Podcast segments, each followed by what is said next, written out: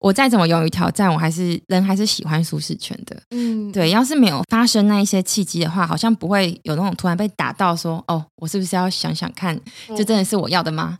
欢迎光临乔西咖啡沙龙，我是节目主持人 Chelsea，这里是一间声音咖啡厅，分享各行各业的职涯访谈，还有不同领域的斜杠故事，以及轻松闲聊的爆米花时间。在今天的节目开始之前呢，先来阅读一位听众的留言。他说，在第一百集的那一集下面留言说，声音很疗愈，而且内容很多元有深度，可以启发到很多人。非常谢谢你的留言。那如果有听众朋友想要对我说说话，或者是对于音频有任何心得的话，也可以到 Apple Podcast 帮我打五颗星，并且在下面留下你的心得跟感想，或者是你可以到 MixerBox 这个 App 上面找到我的 Podcast 节目，然后在你喜欢的单集下面留言，我就会在节目上面念出你的留言。那另外呢，我们现在有提供一对一的咨询服务，如果有需要的朋友，都可以在资讯栏里面找到相关的连接。那十月呢也快到了，我觉得九月过得超快的，可能是。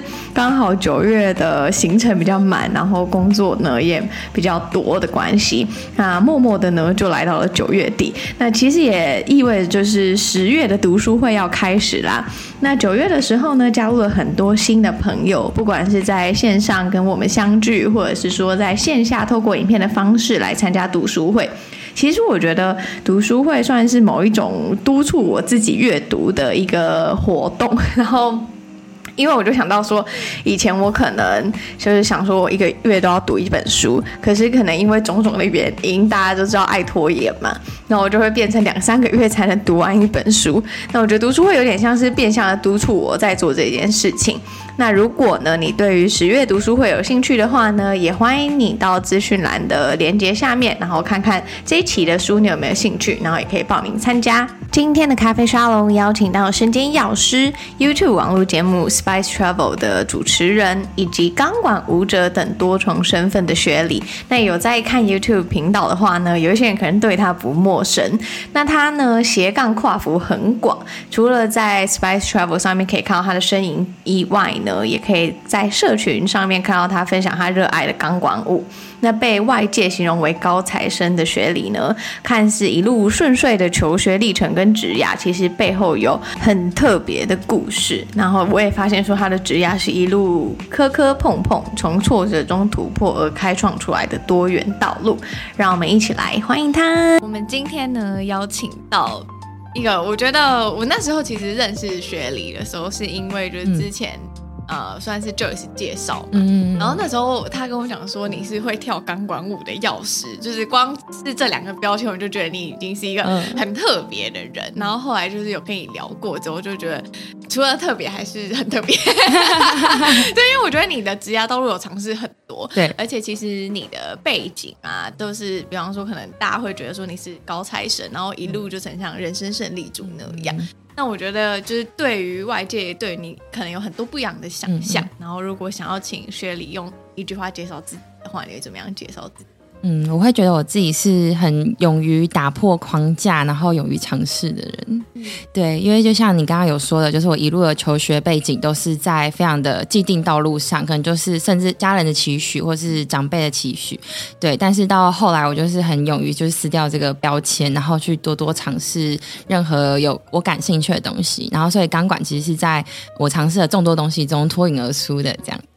你之前在大学的时候是念药学系嘛？然后你毕业之后，其实你没有也往药师这条道路，你反而是去了先去了研做研究这一块。那我想要聊聊看，说，哎，我为什么你当初会想要直接踏入研究这里？嗯，其实我那时候大概在大二的时候，我就有在看，哎，要要学系毕业可以有什么出路？那要学系毕业的出路的话，如果是当药师，可以去医院、药局、医疗机构；那如果不是当药师的话，可以做药物研究，就是呃做新药开发，然后或者是去政府机关。但我那时候就觉得说，就是年轻人都会有一种哦，我想要改变世界那一种远大的抱负，对，所以就觉得那如果我去当药师的话，我当下可能帮助的人就是来找我领药那一群人而已，对。然后我当时就想说，如果我是研发了一个新药，那我可以帮助的是全世界的人，对。所以当时就想要走要呃往新药开发那边走，所以我从大三的时候就开始进了系上的。研究所的实验室，然后做专题研究。但当时的话，几乎整个系只有两个人，哎，我是第一个，然后第二，然后后来还有另外一个同学也去做专题研究，所以等于是其实大家都是觉得。就是为什么要去做专题？因为专题有时候很累。那为什么就不好好毕业，然后就去往药学系比较去当药师的路走就好了？对，但我当时就是抱持这个新药开发的梦想，然后我就进了实验室，所以理所当然的，一毕业以后也到了中研院继续做新药开发的研究。这样，嗯，那你当初就很想要念药学系？嗯，其实没有诶、欸，其实当初 误打误撞。对，其实其实当初就是发现自己对化学非常有兴趣，对，然后又是因为三类，所以又不想要放弃生物的分数，所以其实只是一个很肤浅理由，想要在三三类里面找到就是很擅长化学的科系。那其实药学系在医学院里面就是算是医学院的化工系这样，化学系。对，因为药学系的必修科目里面任何有。化学的其实我们都要修什么有机化学、药物化学、物理化学，反正就是什么什么化学，难的东西，就是都是跟化学有关啦。嗯、对，所以会建议说，如果真的要念药学系的话，真的要对化学有兴趣。嗯嗯，那你那时候也是因为对这个有兴趣吗？嗯，我是哦，我是对化学这个科目有兴趣，就我并没有说哦，我特别想要对药物有兴趣这样子。对，我觉得这也是高中生蛮常遇到的困难吧，就是并不知道说到底要怎么样去选择。自己有兴趣的可能职涯吗？那你只能可能只能从你平常课业表现比较突出的科目里面就觉得说，哦，我好像喜欢化学，因为化学考比较高分。对对，所以我然后刚好我念三类，所以我就往化学生物这方面去找这样子。那你那时候说你就投入想要研究这一块，嗯、所以你后来去中研院工作嘛？那在这中研院工作的这个过程中，嗯、呃，你有没有觉得说跟你想象中的不一样，嗯、或者是说其实这可能就是你要的？嗯，其实还蛮大不一样的，因为像我以为的研究员，可能是说，哦、呃，我设计实验，然后实验结果出来，可能一结果可能失败，可能成功一部分，然后再回去重新研究调整。但是，呃，到了中研院以后，其实因为我是以研究助理的身份进去的嘛，所以我可能也是刚好我们那一位老师，他对研究助理的态度可能会是比较是。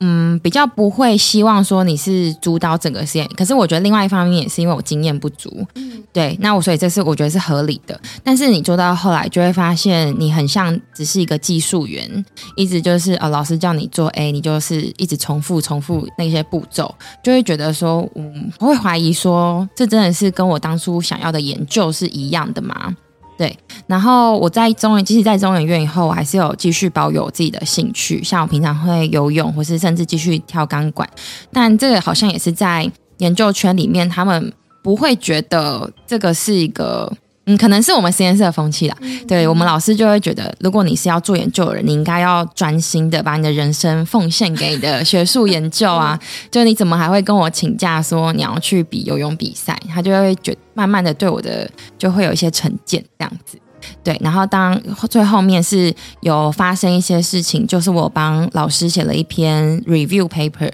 但最后这个 paper 上呃上了以后，我发现我是被作者除名的。对，然后那时候没有在那个里，对我被作者呃，我是从呃，对，从作者区拿掉。嗯，那时候老师就有跟我说了一句话，他就说：“你做的每一件事情，其实都是成果都是属于实验室的，所以我有权利，就是谁要放在作者的名单，或是谁不放不上上去，即使你不管你有没有参与。”然后我才发现说：“哎，其实这个研究室的这个环境，你所有的成果都是。”只被一个人 review 的，我就会觉得这个学术的研究的环境好像不是那么的健康，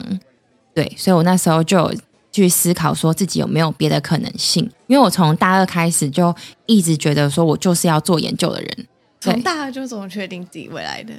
对，我从呃大学的时候，可是我觉得我现在回过头来，那时候的确定可能也不一定都是。依自己的喜好，可能有接受到一些社会的期待，或是长辈的期待，这样子。嗯、对，然后那时候我是做呃偏，因因为药物的合成有分呃全合成跟半合成跟生物生物合成。对，我大学的时候是做偏化学合成的，然后研究院的时候是做生物合成的。然后半合成就是你先从生物合成，然后最后再加上一点有机化，等于是各各一半这样子。嗯、对，所以我等于是说我其实都有接触过。对，然后我就再去思考说。嗯，那我真的除了研究以外，没有别的可能的吗？因为刚刚提到那一个可能被除名的这件事情，对你来说打击超大。对，因为我当时是想要，因为在台湾的药厂其实并没有说完呃走完整个新药开发，比如说到 Phase One 到 Phase Four 到最后上市，其实非常非常的少。所以我当时就想说，如果我是要看到我自己研究的药物上市的话，我就一定要去国外。就我当时就想要去申请美国的 PhD，嗯，但因为这这个被呃被除名这件事情，就其实还蛮影响到我的申请的。对，那我后来，因为我其实已经申请两年，然后我就是在想说，会不会就是其实这也是给我一个停损点，对，然后去重新思考说，那我没有别的可能性，这样，对，对，要就是那个时候可能那那两年，然后发现说自己可能可以尝试别条道路，不一定要那么坚持走，可能。PhD 这一条路，对，然后当时有想说，那如果我已经呃，如果我再去念 PhD，然后再念五年，然后再从再进入药厂，那刚进入药厂可能又是从比较偏技术员又开始，然后我就会想说，这我可能五年以后会不会后悔？就有在这样想，对，然后所以才想说看看看看看有没有别的可能性，说不定有更适合，说不定没有，对。但当时可能家人就会觉得说。你只是因为遇到挫折你就放弃，嗯，对，他们可能就觉得你只是一两年申请不上，所以你就决定不做这件事。对，但我当然觉得挫折有影响，可是我觉得去开发自己其他可能性也没有什么不对。那你那时候离开，嗯、后来就离开中研院？对，我就离开了，然后我就暂时去当了药师。然后当了快一年的时间，然后这一年就是一直在找寻自己的就是目标这样子。那你有做过怎么样的尝试？就是在这一年之中，嗯呃，在这一年之中，第一个我就知道说，嗯，我不会想要做药师一辈子，这个还蛮重要的。对，因为因为 很确定这件事。对，因为我之前都还没有真的去过任何医疗机构当药师嘛，所以我对药师的。呃，认识就是只有停留在我在医院里面实习的那段日子。对，我在医院里面时间段，因为台大我在台大医院实习，然后台大医院是教学医院，所以药师其实非常非常的忙。对，然后也会直接的去面对到一些，比如说加护病房里面的一些生老病死。对。然后我我自己会觉得我是比较感性的人，所以当我看到就是比较重病的人，然后躺在那边，我就会心里酸酸的。对，然后但学长姐会说这个习惯，这个感觉，对，会习惯。但我就觉得我不想要习惯，就是有有有点自以为啊，就是觉得我想要继续当一个有感知的人，嗯、就是看到生老病死会觉得哦头皮发麻这样子。对对，对，但我就觉得确定我不喜欢医院。那我后来就是有去了药妆店，然后跟药局都有。对，然后就不会那么直接的去接触到，就是呃，比如说 ICU 加护病房人，但我可能还是不太觉得自己不太适合这么 routine 的工作。嗯，对，所以我当时就觉得说，说不定我可以去呃业界药业发展看看，所以我就去了解了非常多，就是每一间药厂，然后我就去问我同学或者是学长姐，对，然后就去看有没有，一个是看有没有机会，一个是了解一下他们的工作内容，这样子。所以后来你离开了药局之后，就进入了外商嘛？对，外商药厂。说你想要尝试不一样的可能。那在外商药厂的时候，你那时候还是保持着，就是你可能也是想要参与一一个新药的开发啊，或者是说，你那时候有没有抱持怎么样的想法，然后而加入外商？嗯，但其实台湾的外商药厂。不会有新药开发这一块，因为他们不会呃投资研究中心在台湾，但他们就是在大陆或是新加坡，所以台湾的外商药厂基本上就是偏行销面居多。对，那我当时在呃进入药厂，其实也是误打误撞之下进入的职位是药事法规专员。对，所以其实跟我呃以前接触的就是完全不一样，而且我也没有药事法规专员的经验。因为我真的觉得，呃，哦，这讲个题外话，就是当时我知道说跟我一起面试竞争这个职位的，有其他是有很多已经有药事法规专员的人，我后来才知道的。对，但我我自己回想，为什么会得到这个机会？嗯。可能就是变成是，哎、欸，我自己回想为什么会得到这个机会，我觉得外商药厂他们面试可能更看重是你的积极的积极态度，对，看你的特质，其实并不是呃过去的经历，或者是你有已经在这个职，当然这个会加，这个是加分没错，对，但是我所以我后来也蛮意外，说我竟然可以打败已经有那些经验，然后得到这个职位，对。就是我觉得是有在面试的过程中，就是非常积极的表现自己学习的态度之类的。想要进去这间公司，对对对，还有你的抱负，对，嗯嗯，这都是他们在面试的时候会问的。嗯，那进入外商药厂之后，你觉得你的生活有怎么样的改变，或者是说，哎，你有没有觉得说你这个职涯道路离你想象中更近？嗯，其实我当时在外商的生活都很快乐，对，因为真的有钱多事少离家近。哎，钱多是有，可是也没有到事少。可是外商它的好处就是它是比较偏责任制的，它不会说哦，你早上八点就是要到办公室打卡，对。但那所以对，因为我以前在药局也是要打卡那种，所以你可能就是会。嗯，可能时间快到的时候，然后你就在那边赶来赶去，跑来跑去，然后你你早上就在那边跑，然后就会毁了你的一天，就你可能就是慌慌张张的。对，但我比较会喜欢外商这种自由的工作环境，但当然是事情，呃，它的标准当然也会比一般的来的，一般药厂可能来得高吗？又对，因为对，因为大家对你的期许期待也会比较高，对，但然后有时候我也是会加班到非常的晚。可是我觉得我是很喜很喜欢这个工作环境的，对，肤浅一点就是当时的办公室风景很漂亮，漂亮。对，就是高楼啊，对对对，高楼。高很好，对对对，然后又有就是比如说点心啊，或者是什么免费的牛奶啊、咖啡啊这些小小的福利，但是就是小确幸啦，对对对，然后外商的气氛就是蛮自由的，嗯，然后那时候就觉得说，哎我。可以这样子规律的生活，然后自己掌控自己工作进度，然后下班还可以去继续练钢管，然后兴趣也可以继续发展，其实就蛮满意当时的生活。嗯，你刚刚有提到说，因为我们从可能你刚刚在大学，然后一直到现在，你都有提到说。嗯、呃，很多人认识你的那个钢管舞，嗯，对，你是什么时候开始接触这个钢管舞？然后还有就是，比方说你刚刚提到说，在外商的时候，你也会持续的训，嗯、应该说训练自己这方面的技能。对，所以我想要问问看，说你在就是你练习钢管舞的这一个过程，然后还有你在外商的时候是为什么后来又转换跑道变成现在的这个 Spice Travel 的主持人？对，对，这个故事还蛮吊诡的。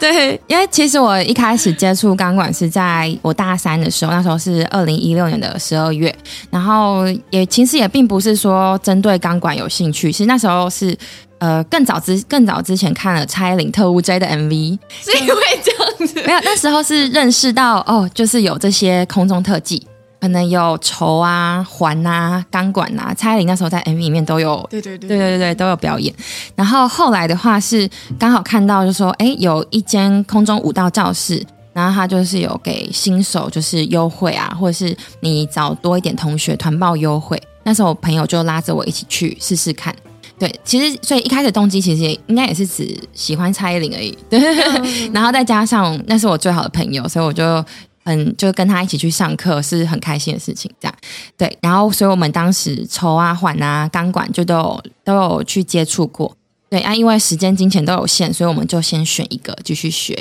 所以我当时就是选择钢管继续学，然后就是慢慢慢慢的上。但其实我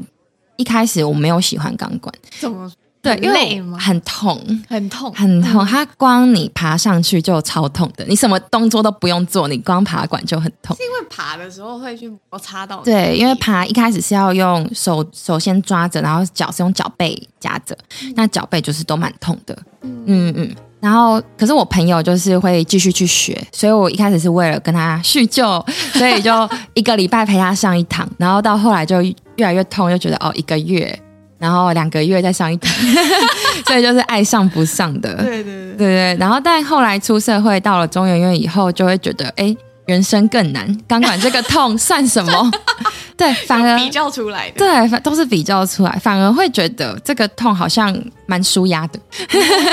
对，因为就是它会有一点，因为它是会需要瞬间爆发力嘛，所以就是还还蛮可以，就是发泄的平常在做研究的压力。嗯，对对对，所以就慢慢一直练练练，甚至到后来呃，在药局或是到外商的时候，我都有在继续练。但是其实是一直到我在外商的呃二零二零的年初，我才觉得说，哎，其实跟我同一批一起学的人，好像渐渐就不学了。对对对，或者是说我好像有发现自己有一点点的天赋，一点点啊，就是在钢管上面天赋。然后当时就觉得说我是不是可以呃。往往这个把这个钢管朝职业发展，就有在思考这件事情。Oh. 对，所以其实是在呃外商药厂的时候，同时思考说，那如果我想要在呃外商药厂去到一个很高的职位，一直往上爬，我好像没有办法兼顾我钢管想要呃往职业发展的兴趣，就这两个是没有办法兼顾的。嗯嗯嗯嗯。因为我觉得你刚刚提到那个很有趣，哎，就是说你从一个礼拜上一次到可能两个月上一次，然后一直到爱上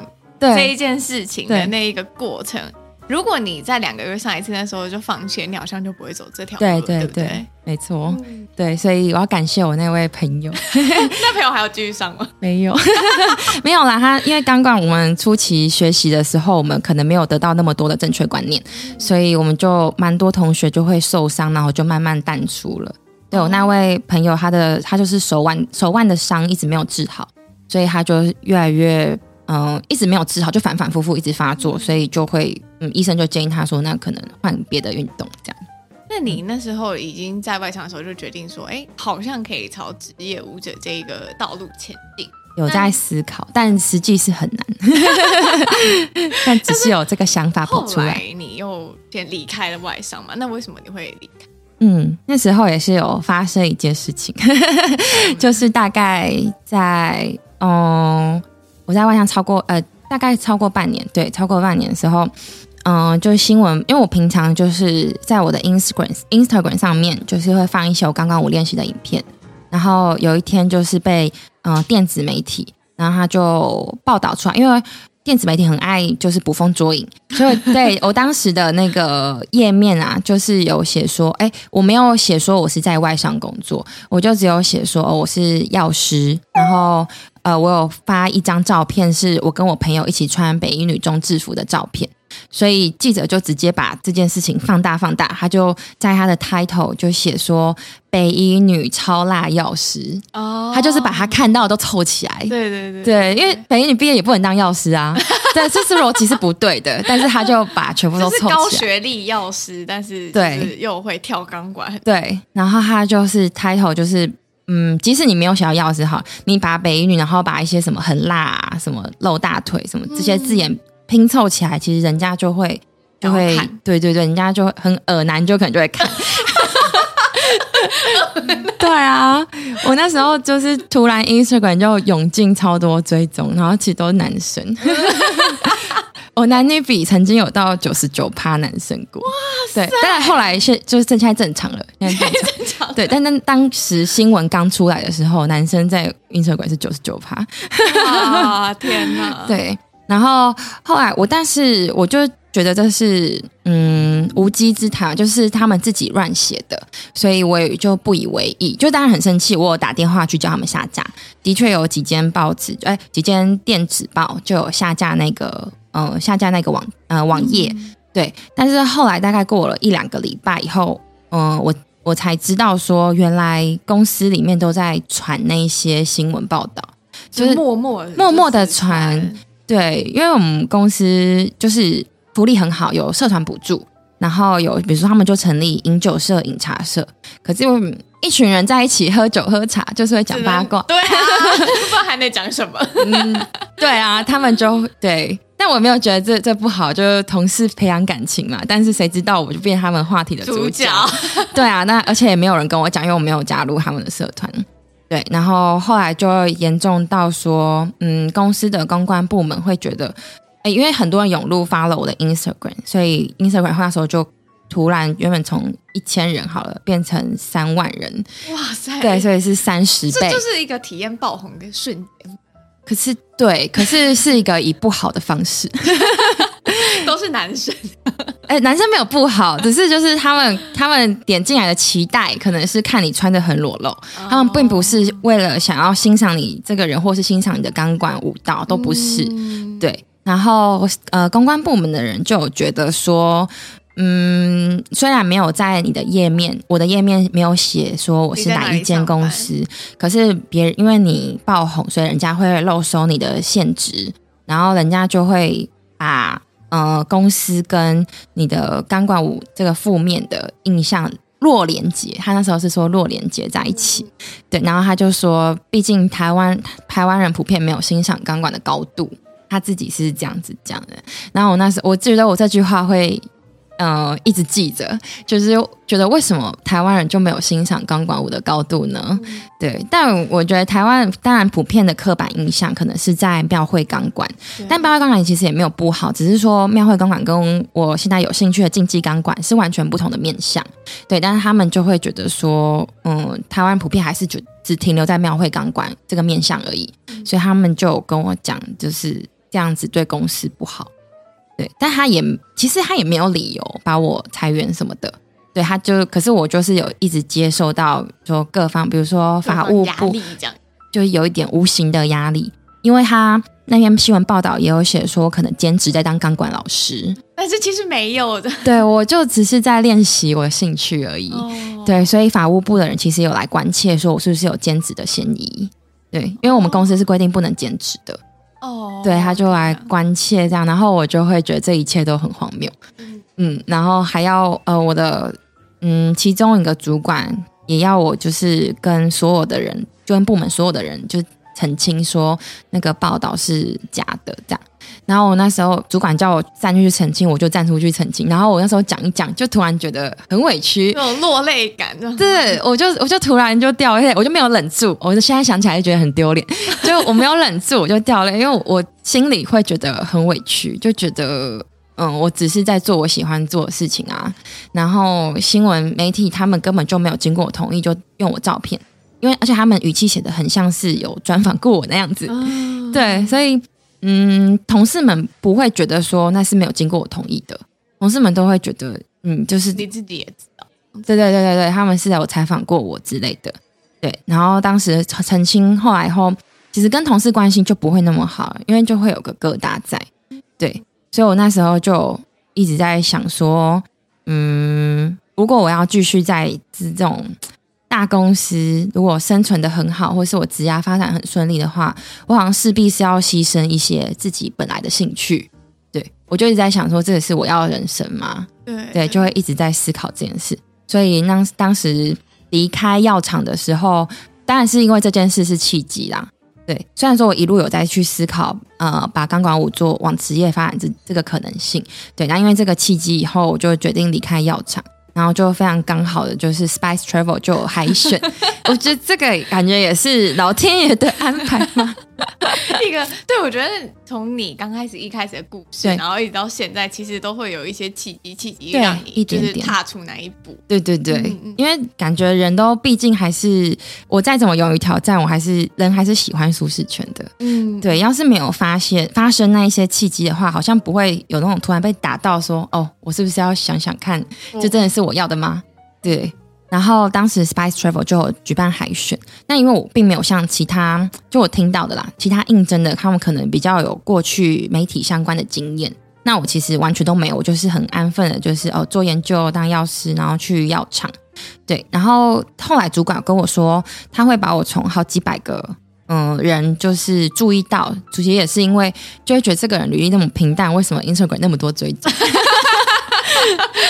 就是我 Instagram 也没有照片特别漂亮啊，然后也没有特别怎么样啊。如果说要穿的很少，穿的很少也很多啊。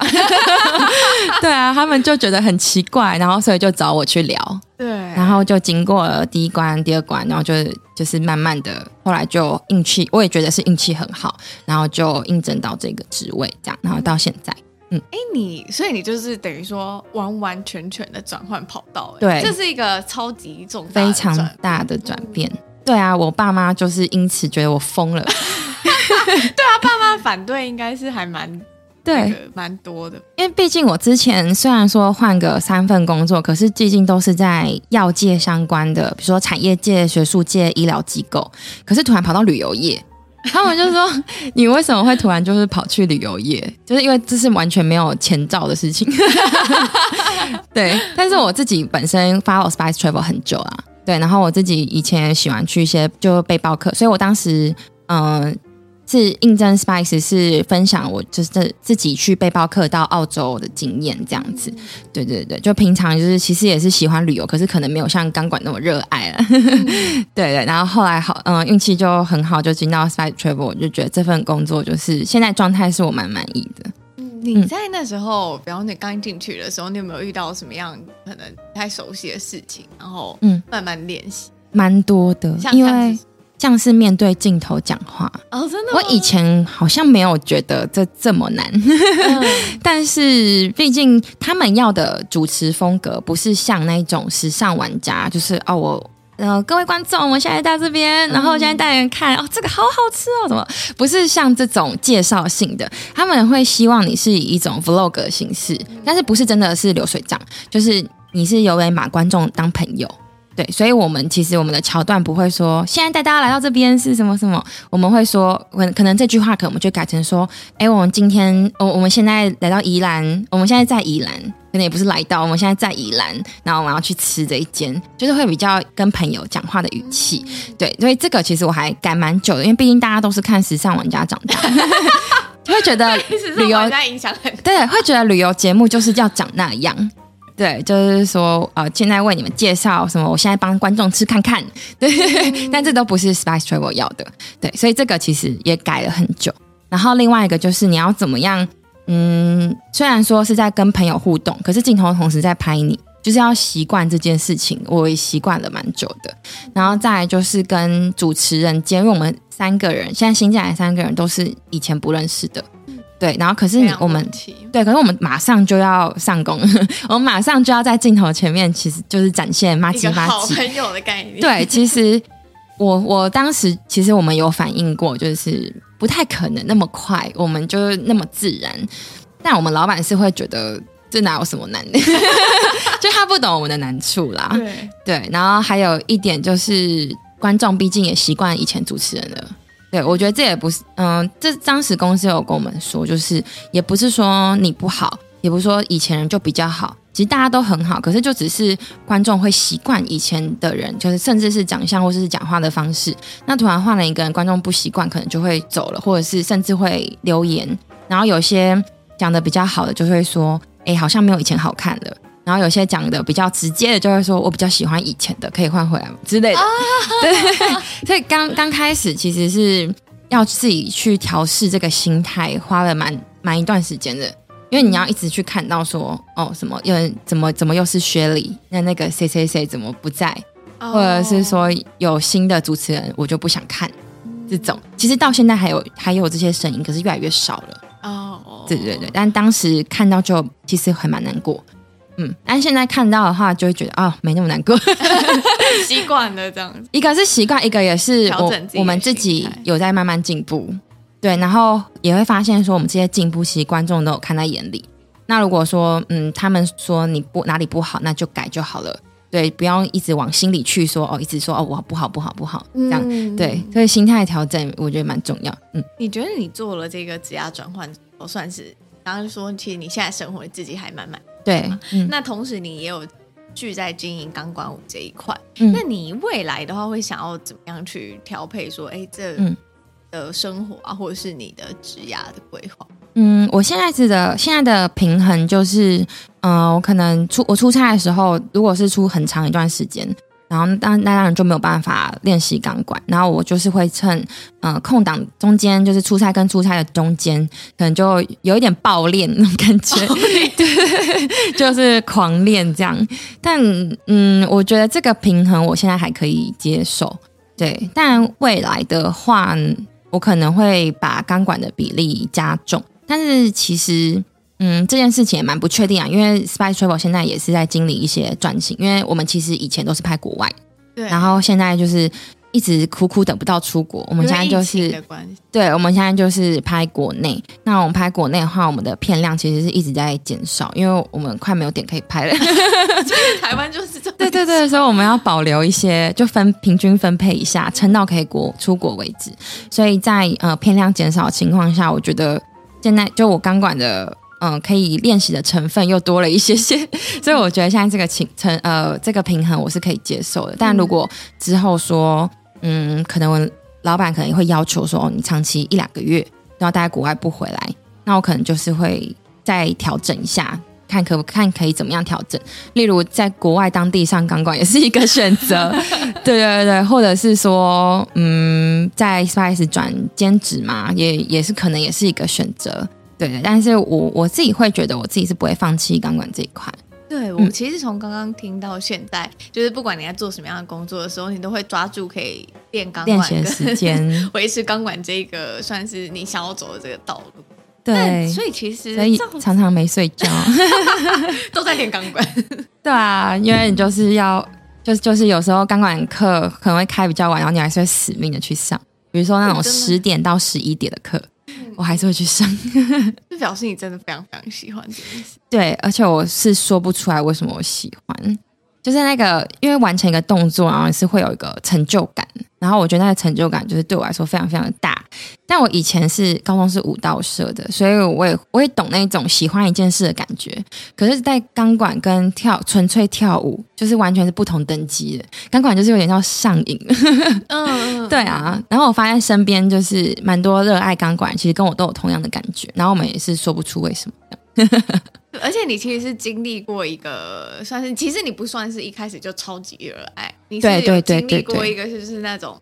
那种高峰嘛，低谷，然后再上来的那种。对对对对对。所以你未来的话，如果可以朝着职业钢管这条路前进的话，你会最想要，比方说带给大家怎么样的资讯？因为其实就像你刚刚提到的，大家对于钢管舞普遍认识可能是。比方说庙会的钢管舞啊，或者是说，嗯，可能你在外商的时候，主管跟你讲说，台湾人可能对于钢管这件事情认识还没那么多，嗯，那你会不会想要去就是宣，他说宣扬这个部分，嗯嗯嗯告诉大家说，哎，钢管舞其实有很多不一样的面向。嗯嗯，我觉得我会蛮想要做这件事情。一开始是，嗯、呃，我发现说，因为其实台湾有蛮多很厉害很厉害钢管老师，可是他们好像都没有被大家看到。然后我就发现说，哎，同其实，嗯，我也是运气好，就是经过那些报道，或是在经过我现在在呃 YouTube 旅游频道，对，我发现呃越来越多人关注我，然后反而是因为透过我的透过关注我，然后去了解到说，哎，原来竞技钢管是这么一回事。对，也其实有蛮多人就是会私讯我说，哎，是因为看了我的影片以后，看我练习的影片，可能也不是这么厉害，可能就是练习的影片，然后就才知道说，原来刚刚有有就是其他这种面向，就让他们有对刚刚有改观。然后我收到这些私讯，然后越来越多以后，我就发现其实我是好像有这个力量可以去做这件事，去嗯，有点像是。改正大也不是说改正，就是介绍钢管舞给大家。我好像可以做这件事情，这样对，所以我自己是会想说，哦、我当时，我当时，呃，同时我就上 YouTube，然后我就去搜寻钢管中文两个字，然后跟搜寻 pole dance 就是英文的，就发现找到东西完全不一样。即使到现在也是，嗯、就现在大家就是听众们就打开 YouTube，对，打开 YouTube 你就搜寻中文的钢管，好像就。得到的东西并没有像你搜寻英文的，就是嗯，竞技钢管资讯那么多，嗯，对，所以我自己也会想说，那我可能因为毕竟我现在也是在 YouTube 算是这个圈子，然后我就会想说，我也可以以后也可以利用 YouTube 的力量，然后去让大家如果搜寻中文的钢管，可以看到一些竞技钢管的面相，嗯。嗯嗯，但现在也是有，可是就是蛮少的，嗯，就大家对于认钢管普遍认识还没有那么，嗯。对，所以我自己会觉得，哦，我现在自己在做影片，旅游影片嘛，所以我会觉得旅影片的影响力，影片是有它的影响力的。对，所以我就会想要可能做钢管相关的影片，然后让大家知道说，哎，钢管其实有竞技钢管这个面向这样子。嗯，我很好奇，自己很好奇一件事情，就是说，嗯、因为其实你现在的家跑道已经完全的转换，嗯，那你会不会？对于之前念的药学或者是之前的那一些经验，然后会觉得可惜，或者是会不会也有机会的话，会想要再回去这个产业？嗯。我觉得有没有机会回去这些产业的话，我觉得话不要说太死，因为我我年轻的时候，大学的时候就是把话说很死，我就说我除了做新药开发研究，我其他都不可能去做。我的大学我是这样，所以我大学我看到现在，我应该会觉得 哦，unbelievable 那种感觉。对，所以我觉得你会不会回去，我觉得都是可能都是。就是之后再看看看有没有看当时的心态转变是如何，对。然后你刚刚第二个问题是什么？第二个问题是就是会不就是你有没有啊会不会觉得可惜？哦哦，其实我觉得完全不会耶。对，可是我觉得我回想为什么我觉得不会可惜的原因，是我每一个当下都是做出了对我自己最好的选择。嗯、对，因为我如果你当下做出了对自己最好的选择，你就不会觉得回过头来你就不会觉得浪费时间。对，因为你当下就是，嗯、呃，觉得自己适合那样的环境，或是适合那样工作，然后你去享受它，去，呃，享受在那个领域去追寻自己梦想的时间，我觉得那个那个是不会可惜的。对，而且。呃，在中研院或是在药局或是正在外商药厂，我觉得学习到的能力是不一样的。例如我在中研院的时候，因为我我以前其实是一个蛮丢三拣四的人，就是常常会被妈妈骂说你怎么这个弄丢那个弄丢。但在中研院，我甚至我的桌电脑桌面可能永远都是。新资料夹一，新资料夹二，新资料夹三，然后你找东西都找不到。但在中研院的时候，我们那个老师她非常，她是一个非常 organized 的人，她是一位女生。然后这也是我很敬佩她的一点，她的资料整理非常非常的好。然后她非常的严，呃，非常的强调我们就是资料整理的重要性。但我当时一开始就不以为意，所以被骂很惨。所以，但后来就是有。慢慢的，因为我在中研院待一年多，所以我发现说，哎，到后来其实一开始只是为了让老师看，到后来我发现这个真的很有效，就是去好好整理你的资料夹，就是或是说你任何学术文件的整理或是归类，然后所以这个是我学习到，所以我到现在在 Spice 的任何每一个专案，我都是一这样子去管理，因为我对我就是会一个个一个一个专案，然后分开去管理，然后再来的话，在呃药妆店或者药局，我学习到是跟。嗯，各式各样的人的沟通技巧，因为你随便进来的人，他可能今天心情好、心情不好都有，或是大人小孩都有。那你要怎么样，他们就是很满意的笑着离开你的店？嗯、对，我觉得这在药局里面，我学到了蛮多这样子的经验，就是你要如何，就是去有点像是安，如果别人客户发飙的时候，你要怎么安抚安慰，人家是可以接受的。哦，对，然后再来就是到。外商药厂，然后外商药厂就是他很看重你的积极性嘛，对，就是你的主动。就是我以前可能也是一个比较蛮被动的人，对，比如说呃，人嗯，假设是人家要订一个东西好了，在中医院的时候，我可能没有那么主动去问他说。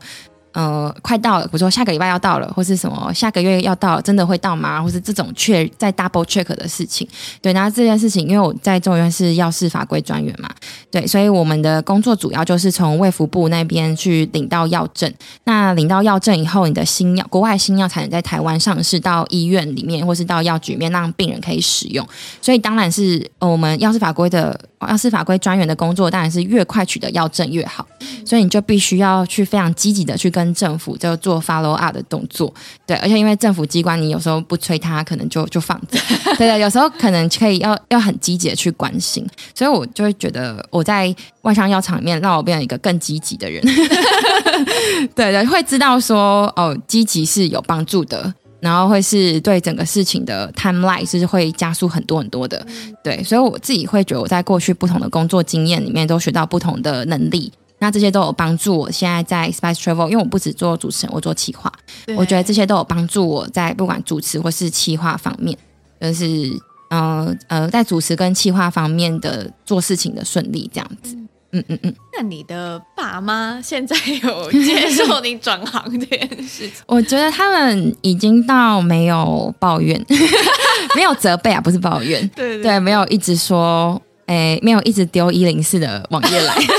以前会是？会会会，他不止丢一零四网页来，甚至连我那时候已经在外商药厂了，他还是会丢哪一间大学 PhD 的招生讯息。可是他其实也不懂哪一间学校好，或是我的专业适合哪一间学校。对，但他就是有看到觉得呃有医学院或是有药学系，然后不错的啊就丢过来，一直丢一直丢。对，但是我已经觉得我我。呃，如果要再走回去研究的话，其实要再花上蛮多年，所以我暂时并没有想要做这件事情。对，当然爸妈就会不懂，他就会还是希望你可以出国念书，就是长辈就会觉得你有出国喝过洋墨水回来，你就是会更一帆风顺。但其实你去国外念了 PhD，你再回来台湾其实有点浪费的。但他们没有意识到这件事情，他们会希望你去美国念，然后回来，然后找嗯、呃、很好的药物研发的工作。但是其实是你绝对是找不到，或者是薪水可能。也不是说绝对找不到，应该说找得到，可是你薪水会蛮嗯，跟国外差蛮多的。没有这么理想。对对对，会会是蛮浪费在国外 PhD 的经历的啦。嗯、对，所以其实我那时候有在想说，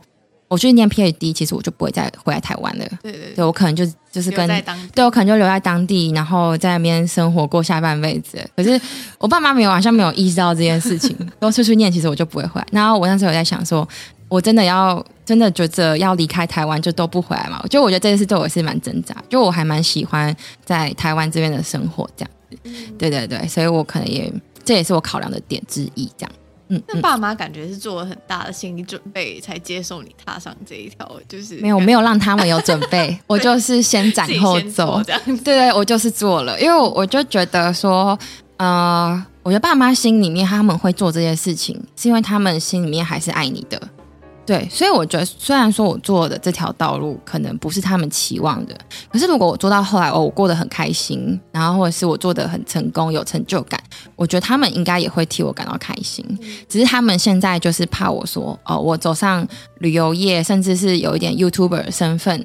我可能是怕我在这边可能受伤，或者是说，因为这边可能他他们会觉得这个圈子比较复杂，是对对对，他们就是比如说，嗯、呃，你可能被骗啊，或是之类的。嗯，然后我嗯，所以我觉得，如果我在这个道路再久一点点，就是在做更久，或是做出一点点成，可能也不是说成绩，就是成就感啊，然后让他们慢慢的看到，我觉得他们最后是会接受的。嗯、对，就跟钢管一样，他们刚开始也没有办法，他们到现在都会觉得钢管并不是一个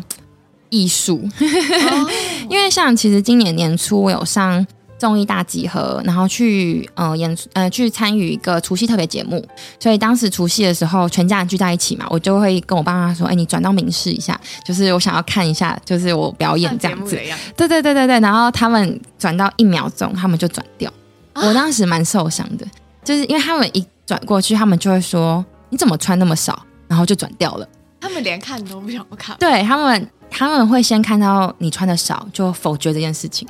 哦，对，所以他们不愿意去接受，就是这个可能跟体操类一样，就是是利于美的艺术。对，那我自己会觉得说，嗯、呃，我想要有一天邀请他们到现场来看我比赛。可能我现在还没有参加过比赛，因为疫情的关系，就一直没有办。对，但可能如果明年会有的话，我自己会想要邀请他们到现场。然后去亲眼看，因为眼见为凭，就亲眼看说，哎，钢管舞的艺术层面是在哪里？这样子。哦，对，那我相信他们可能会比较改观。嗯嗯嗯嗯。那你真的很坚持哎，身边就我觉得可能家人的那个不应该说什么，可能不理解啦。对对，可能你多多少少也会影响到自己在追求这项兴趣啊，或者这项专长，因为还是会想要得到家人的认同。对，我觉得心里都还是会有，所以我当时他们一下就转掉，我就心里很难过，我就赶快跑逃回自己的房间里面。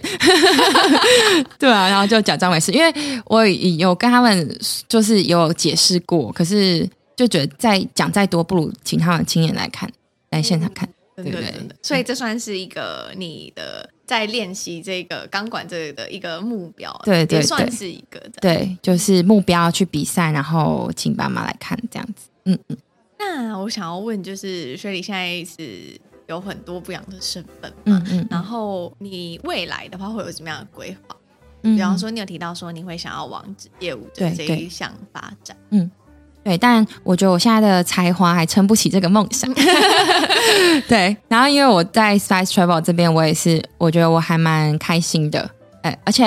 嗯、呃，我也有，嗯，等于是在这边有得到了一些些的影响力，然后去介绍我喜欢的事情。虽然说还不是钢管，我有置入空中环，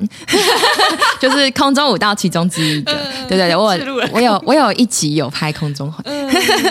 对啊，然后所以我觉得在这个然后旅游的过程，我也是蛮蛮蛮享受其中的。对，所以我应该目前目前对未来的规划就是。一直呃，同时做旅游 YouTuber，然后同时练习钢管，然后就是直到嗯，我可能比较可以往钢管舞者这个目标前进为止，这样。嗯嗯。好，我们今天其实听雪里分享很多，就是他你的算是你的成长历程啦。嗯，嗯，嗯。对，比方说，从刚开始的时候，大家就会觉得认识你，我觉得我相信很多人认识你，可能都是透过那一个新报道，然后一直到后来在 YouTube 上面的认识。对，然后我觉得实际跟你聊之后，会发现说，其实里面有非常非常多的故事，嗯、是我很很多人其实透过 Instagram 或者是透过嗯、呃、YouTube 是没有办法去那么看到那个心境转折的部分。嗯，然后想要请你，如果是用你自己的经验，然后分享一本书跟一句话给听众的话，你会想要分享什么？嗯，一本书的话，我会想要分享那个阿德勒《被讨厌的勇气》，虽然听起来有点可以学，就有点老掉牙这样子，但这本书我在我当时呃遇到一些挫折的时候，就是可能大学期间或者刚毕业的时候遇到一些挫折，那这本书改变我很多。对，因为我可能会，比如说我想要选择哪些路，然后可能嗯别人不那么认同，或者是说嗯。对，或者是说你一直害怕别人对你的指指点点，或者对你的意见，然后让你去左右你的决定。就尤其是名校标签这一块，对对，尤其你光撕掉名校这标签，就会先被爸妈爸妈讨厌了。对啊，对。但我现在回过头来看那本书，会才会觉得说，哎，那本书就还用你说？对，所以我觉得大家可以去。看看那本书，然后我觉得这个可以检测自己心境大概在哪个位置。我大学的时候看那本书，会觉得哇，他真的是太厉害了，就是讲的很有道理。而且他当时我第一次看，第一句看到的是他说，人的最终的目的都是就是要活一个。快乐人生，这不是呃，大概意思是这样。那我当时就觉得，怎么可能？人生就是要功成名就啊！就是 那时候还在想要新药开发的那个，对对对对对，你就是要对啊，我就是要功成名就，或者是我要做出改变人类的事情，怎么可能会是自己活得开心就好呢？可是我到现在为止，我我才能深刻体会到这句话，就是。你现在人生你所谓的成就，其实就是你每天都过得很开心，这就是一个很大的成就。对，但是我觉得如果没有经历过中间这一段，我直接看到这句话，我会就觉得你在讲什么废话，你在讲什么屁话？对，什么叫做过得开心？是指去狂欢夜店开趴，这样很开心，你就觉得很有成就嘛？但是其实完全不是。对。然后如果说一句话的话，我自己有打在我的 Instagram 上面，就是这是莎士比亚说的，所以他的文法可能是。古时代的文法，它是 We know what we are, but know not what we may be。就是我们知道自己是谁，我可能知道哦，我的名字叫做 Shelly，我出生几月几号，我知道我住在哪里。可是这是你知道你是谁，然后你可是你并不知道你可以成为一个什么样的人。对，我也以前我也从没有想过说哦，我可能会想要以钢管为职业，我从来没有想过这件事。但这也是在我的我试过很多众多兴趣以后，才发现说我好像可以做这件事。我以前我有考救生执照，我有考潜水的证照，然后也有嗯、呃，大学的时候其实社团是桌球，我打系系上是打桌球，然后我社团是参加蛋糕研究社，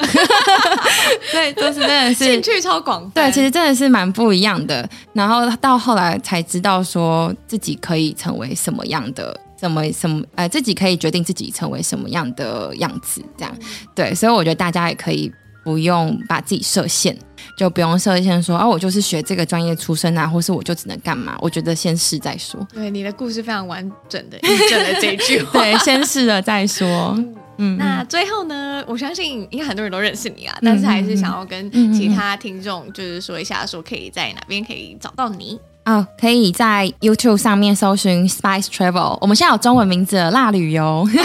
不想打英文的，搜寻辣旅，很辣的辣。也可以找到。然后我们那是我们的 YouTube 影片这样子，呃，旅游影片。然后在 Instagram 上面的话，可以搜搜寻 Shelly S H E L L Y，然后雪莉零零是数字的那个零。嗯，对对对，好，没问题。今天很谢谢雪莉的分享，谢谢，谢谢。谢谢